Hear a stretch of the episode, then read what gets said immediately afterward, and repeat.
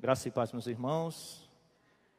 Eu quero te convidar para você abrir a palavra de Deus ou os mais tecnológicos ligarem né, os seus aplicativos no livro de Atos dos Apóstolos, capítulo de número 15.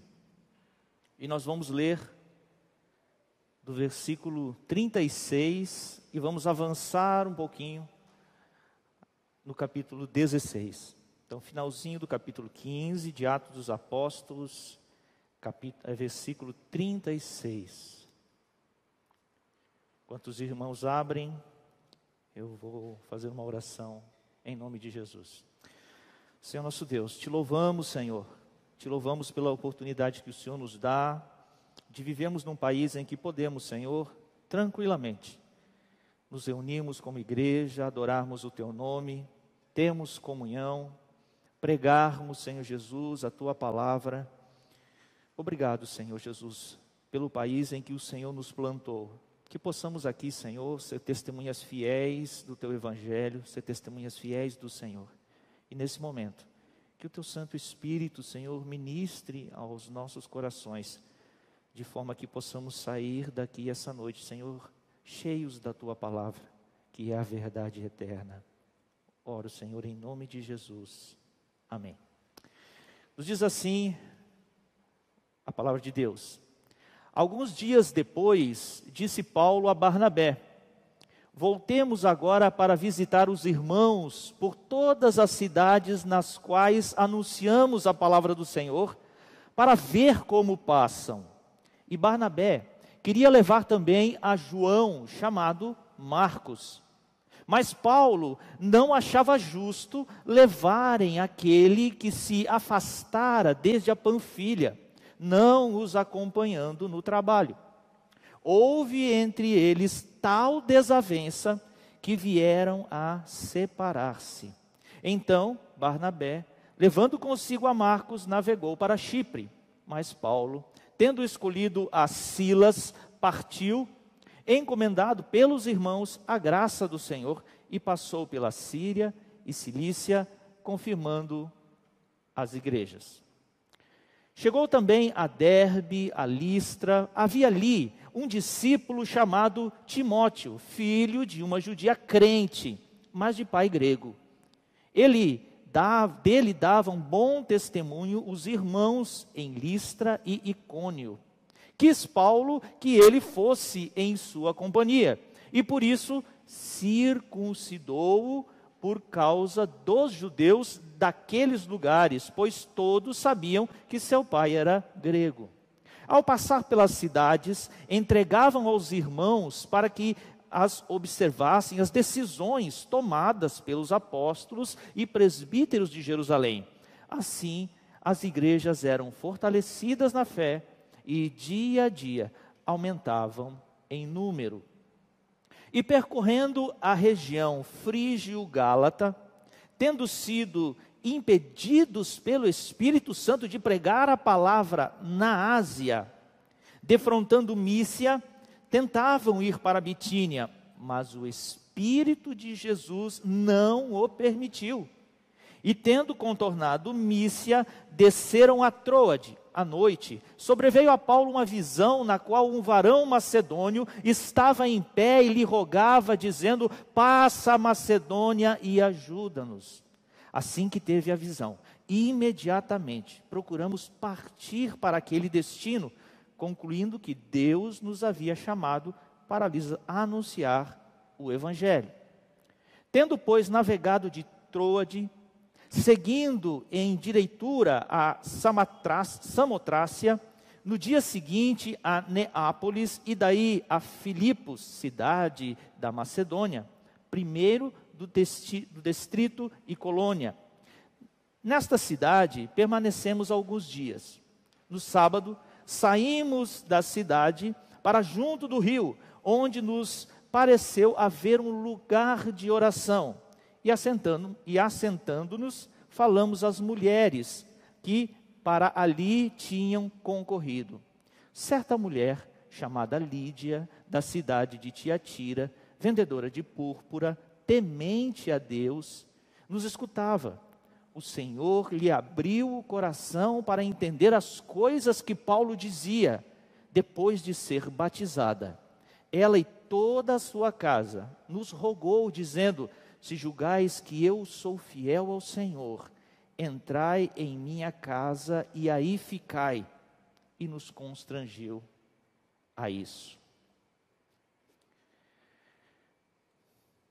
Meus irmãos, compatibilização de projetos.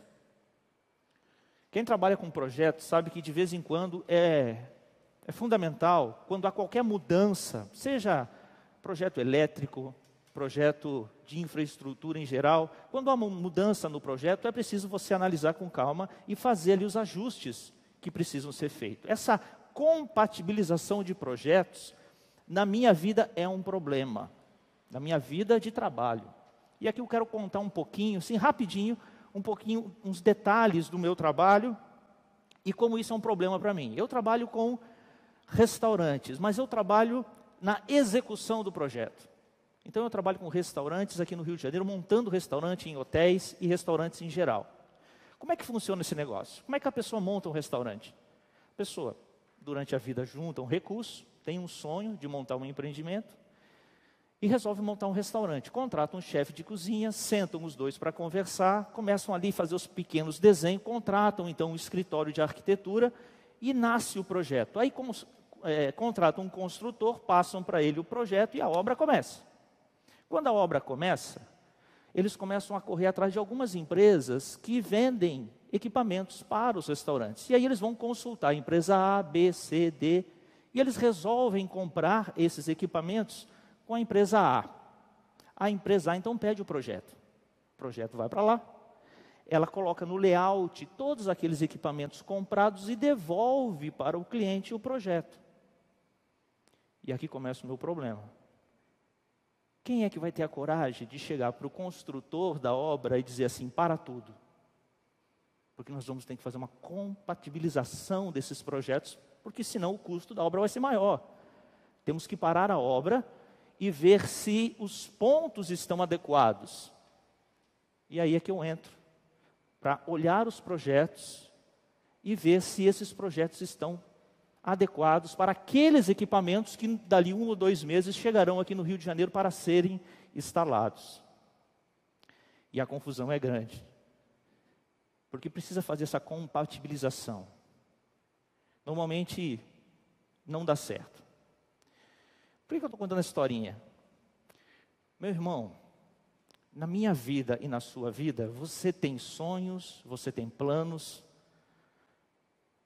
você tem projetos pessoais, mas você é crente, você é cristão, você foi chamado por Deus, e eu vou te contar um negócio: Deus tem um projeto para a sua vida.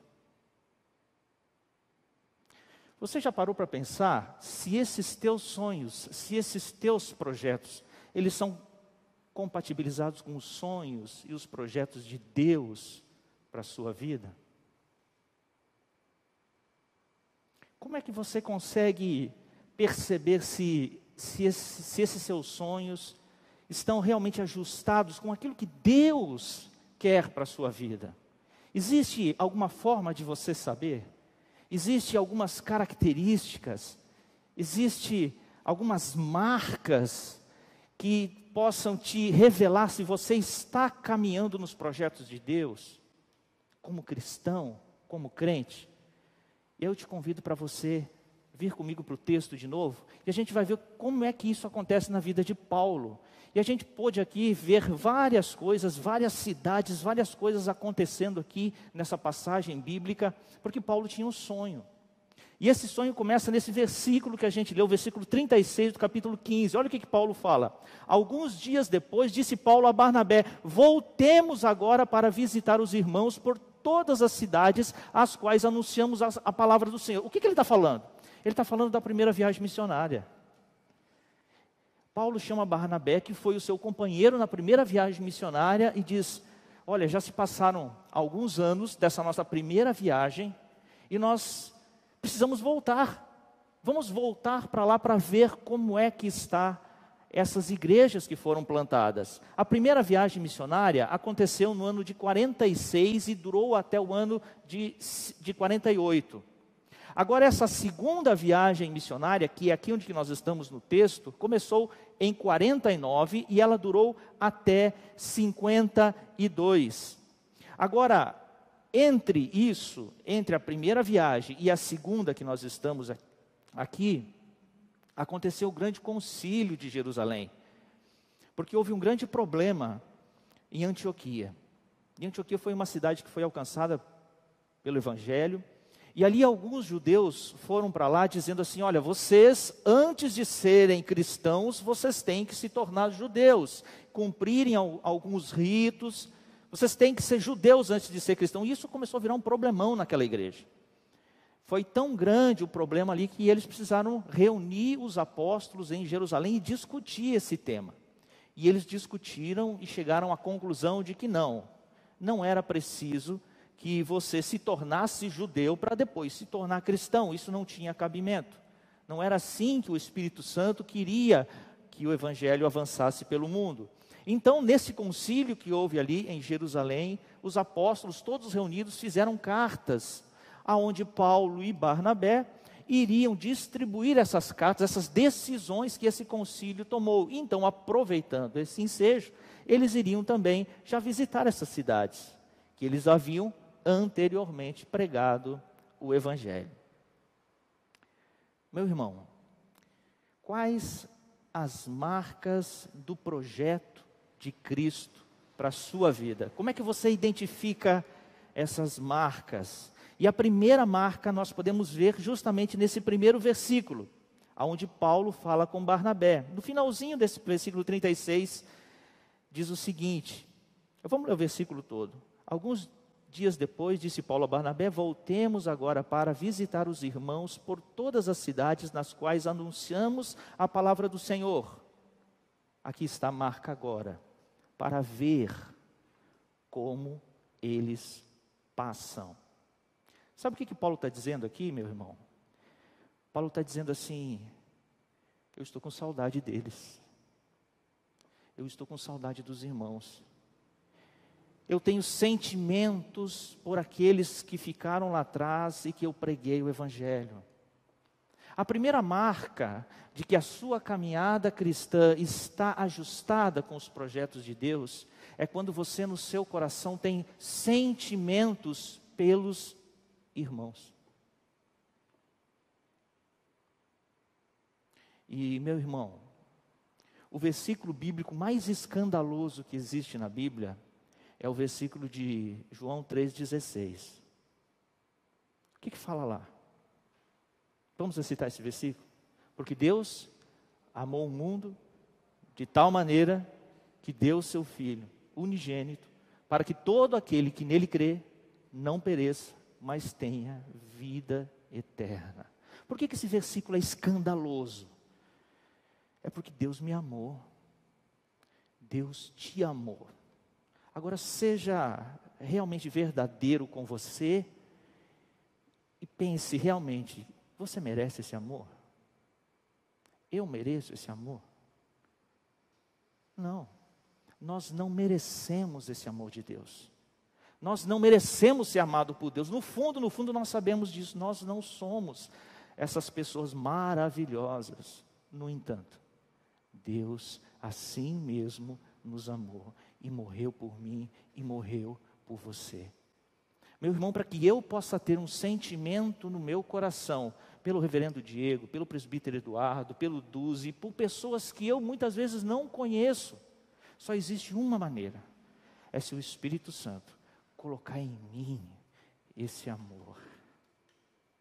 Quando esse amor que nasce lá no trono de Deus entra no meu coração, e eu começo a vivê-lo, sentindo pelos irmãos, vontade de estar com eles, vontade de orar por eles, vontade de chorar pelas causas deles, é sinal de que Jesus está trabalhando na sua vida é sinal de que o Espírito Santo está trabalhando por você, é sinal de que você foi marcado por Cristo Jesus.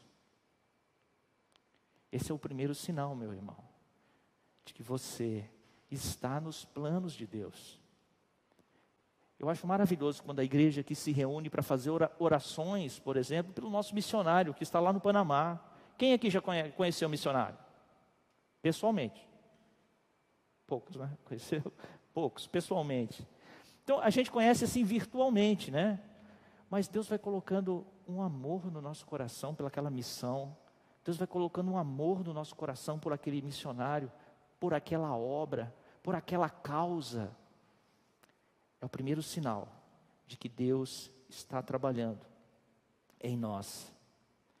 A segunda marca de Cristo trabalhando em nós agora está no versículo 39, aqui do capítulo 15.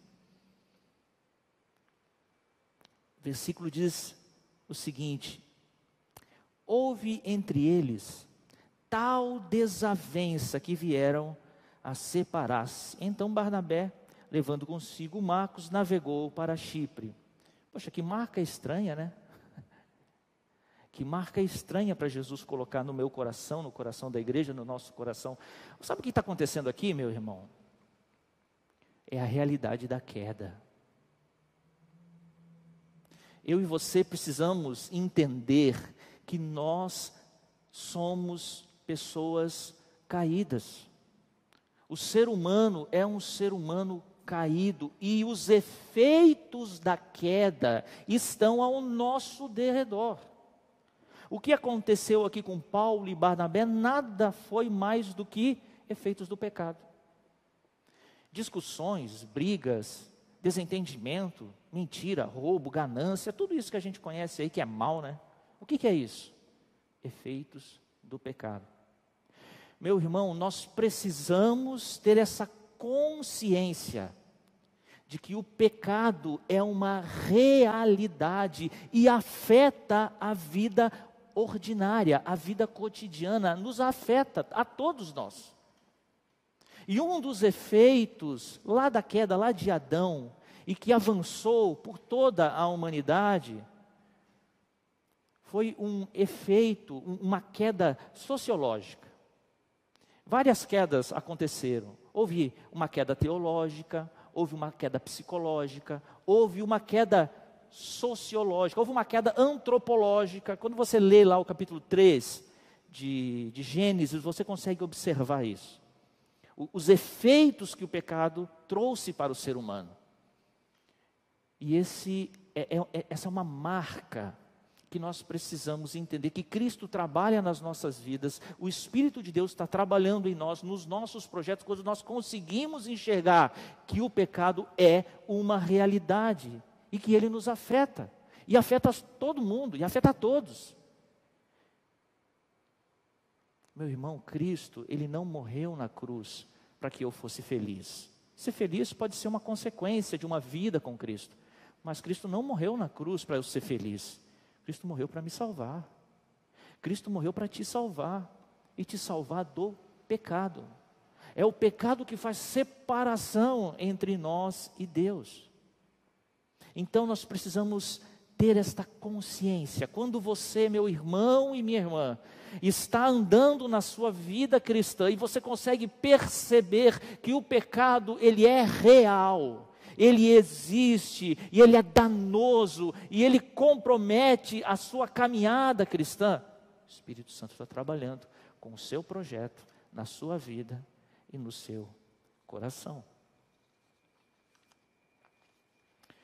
Uma terceira marca nessa caminhada com Cristo Jesus, nesse projeto de construção de Deus em nós, nós vamos ver no versículo de número 40. 15, 40. Diz assim: Mas Paulo, tendo escolhido Silas, partiu, encomendado pelos irmãos a graça do Senhor. Paulo, ele tem essa discussão ali com Barnabé, no entanto, ele não abandona o projeto. Qual o projeto? De ir nas igrejas, visitar as igrejas, continuar aquele projeto dele de visitação a essas igrejas. Ele não abandona isso. No entanto, ele entende, ele entende que não pode ir sozinho. Paulo não vai sozinho. Ele chama Silas para ir com ele. E essa é uma terceira marca de Jesus na nossa vida, no projeto de Deus para a nossa vida. Sabe qual é? A consciência de coletividade. Nós não somos a igreja de Jesus sozinho. Eu não sou a igreja sozinho. Eu posso ser um, um, uma pedrinha da igreja, um tijolinho da igreja. Mas a igreja somos nós, o corpo de Cristo somos todos nós. Não existe projeto no reino de Deus para mim sozinho, para que eu faça sozinho, para que você desenvolva ele sozinho. Não. O projeto de Deus é coletivo. Existe essa consciência de que Deus quer que nós andemos juntos trabalhemos juntos, façamos coisas juntos. O reino de Deus é feito coletivamente. E olha que interessante. Quando Jesus ele nos dá os dois grandes sacramentos que Jesus nos dá, o batismo e a ceia, ele só tem sentido quando vivido em comunidade. Não tem sentido eu participar da Santa Ceia sozinho na minha casa, só eu. Como é que eu vou partir o pão?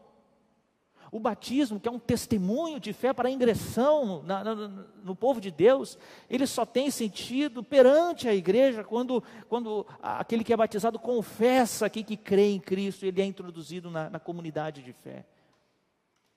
Nós somos chamados a andar em comunidade, a trabalharmos juntos. Essa terceira marca de Cristo trabalhando na sua vida, quando você tem consciência de que você não pode trabalhar sozinho. Você tem que trabalhar com alguém. Jesus está trabalhando no seu coração. Jesus está construindo um projeto cristão no seu coração.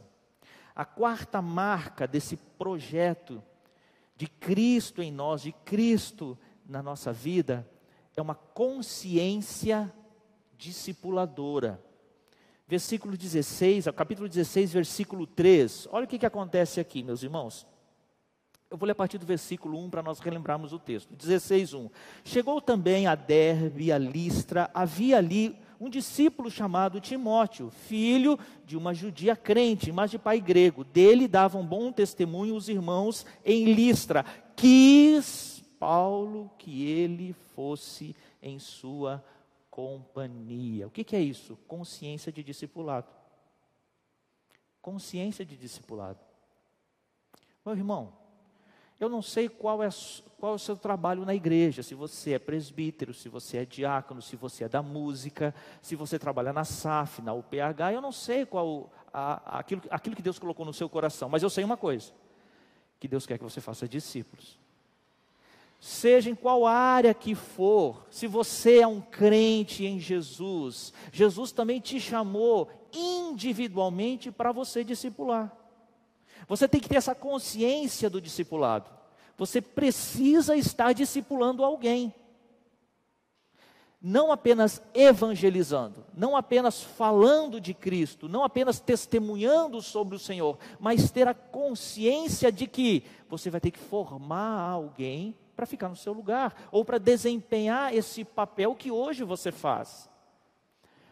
O interessante disso é que Paulo, com essa discussão que houve com Barnabé, ele não queria mais Marcos né, com ele. No entanto, ele não perdeu a consciência discipuladora. Quando ele viu um outro jovem que tinha condições de aprender, condições de andar com ele para o discipulado, ele quis levar esse jovem junto. Para quê? Para aprender. Para aprender. Agora, olha que interessante.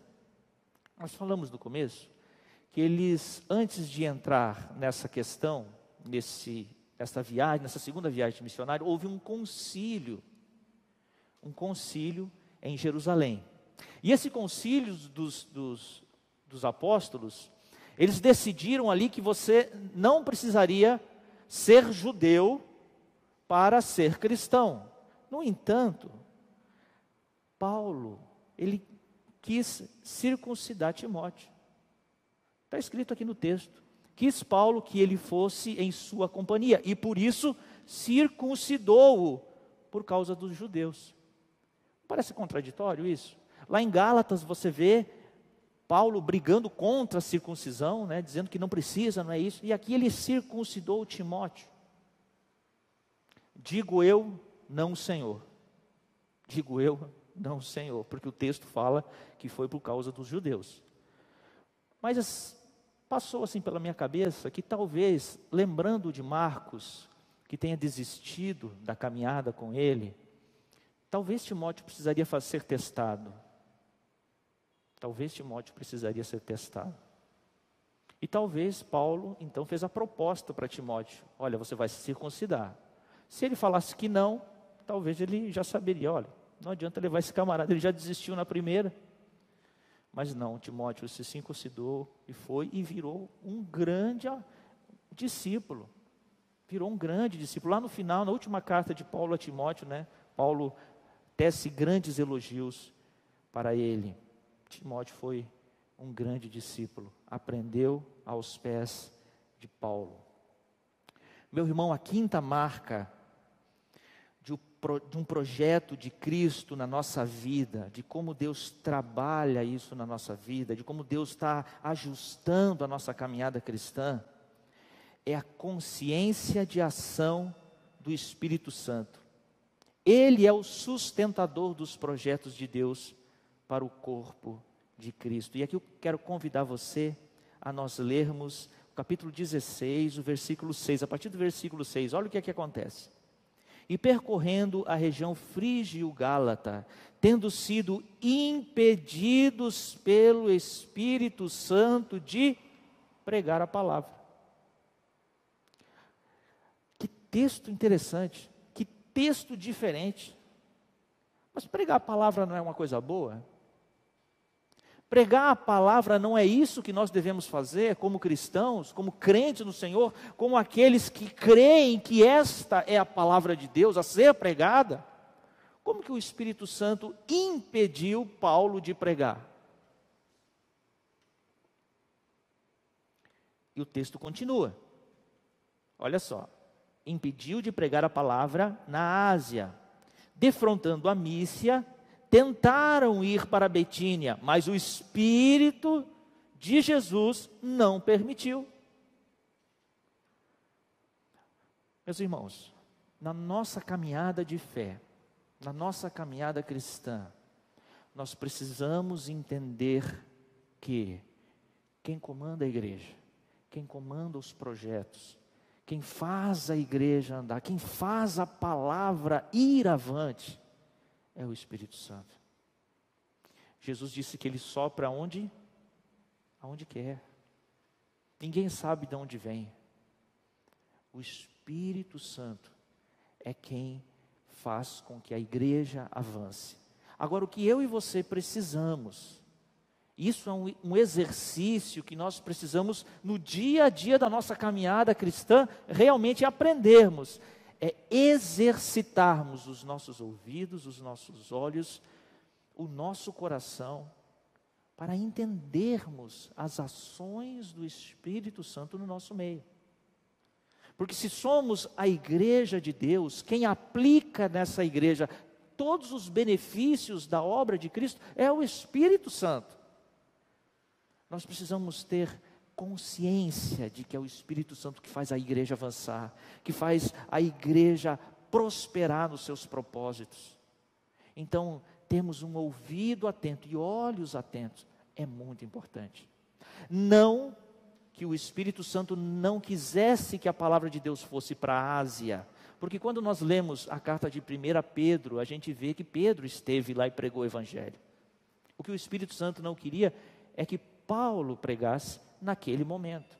E aí Paulo é direcionado para entrar na Europa. E aí a gente vê que Paulo vai até Filipos e ali ele prega a palavra de uma forma totalmente diferente, de uma forma nova. Por quê? Porque Paulo tinha uma estratégia. E a estratégia de Paulo era indo numa cidade, ele chegava numa sinagoga onde já existia um grupo de pessoas, ele era de Jerusalém, ele era um judeu, ele era fariseu lá de Jerusalém, então ele já se apresentava, as pessoas ali davam a oportunidade para ele falar sobre um texto da Bíblia, alguma coisa assim, e ele aproveitava e pregava o evangelho. E ele tinha duas possibilidades, ou ser aceito ou ser rejeitado. Isso que acontecia. Mas essa era a estratégia de Paulo. Ele ia numa cidade, encontrava uma sinagoga e pregava. Ia para outra cidade, encontrava uma sinagoga e pregava. E assim ele foi. Mas é interessante o que o Espírito Santo faz em Filipos. Filipos não tinha sinagoga. E aí Paulo, como é que ele vai fazer? Ele perdeu a estratégia dele.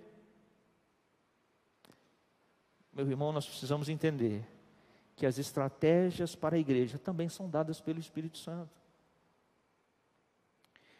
Versículo 11, capítulo 16, versículo 11 nos diz o seguinte: Tendo, pois, navegado de Troade, seguindo em diretura a Somotrácia, no dia seguinte a Neápolis e dali a Filipo, cidade da Macedônia, primeira do distrito e colônia, cidade, nessa cidade permanecemos alguns dias, no sábado, olha só, no sábado, saímos da cidade para junto do rio, onde nos pareceu haver um lugar de oração.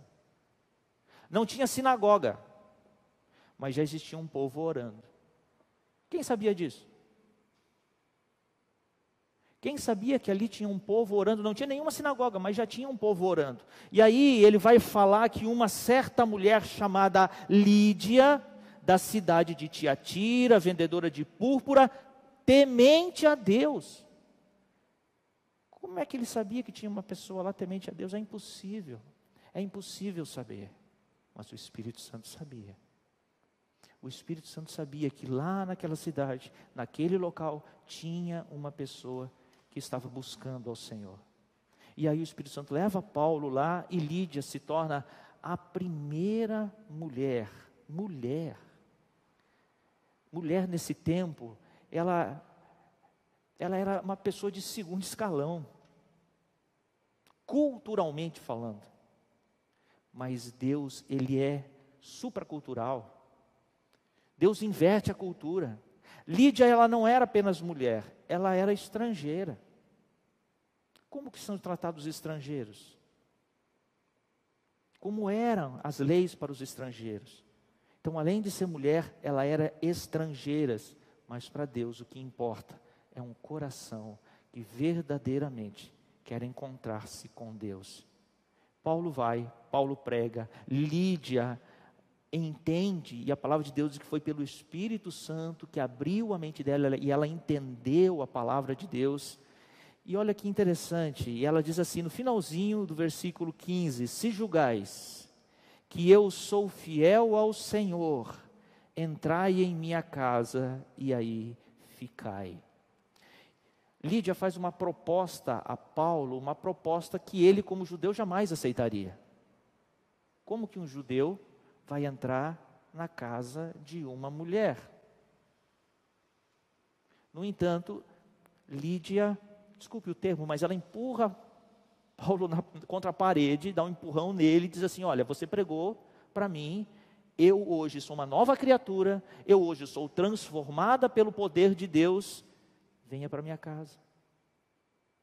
E aí o finalzinho diz que e nos constrangeu a isso. E eles foram, foram para a casa de Lídia, aonde nasceu a igreja dos filipenses.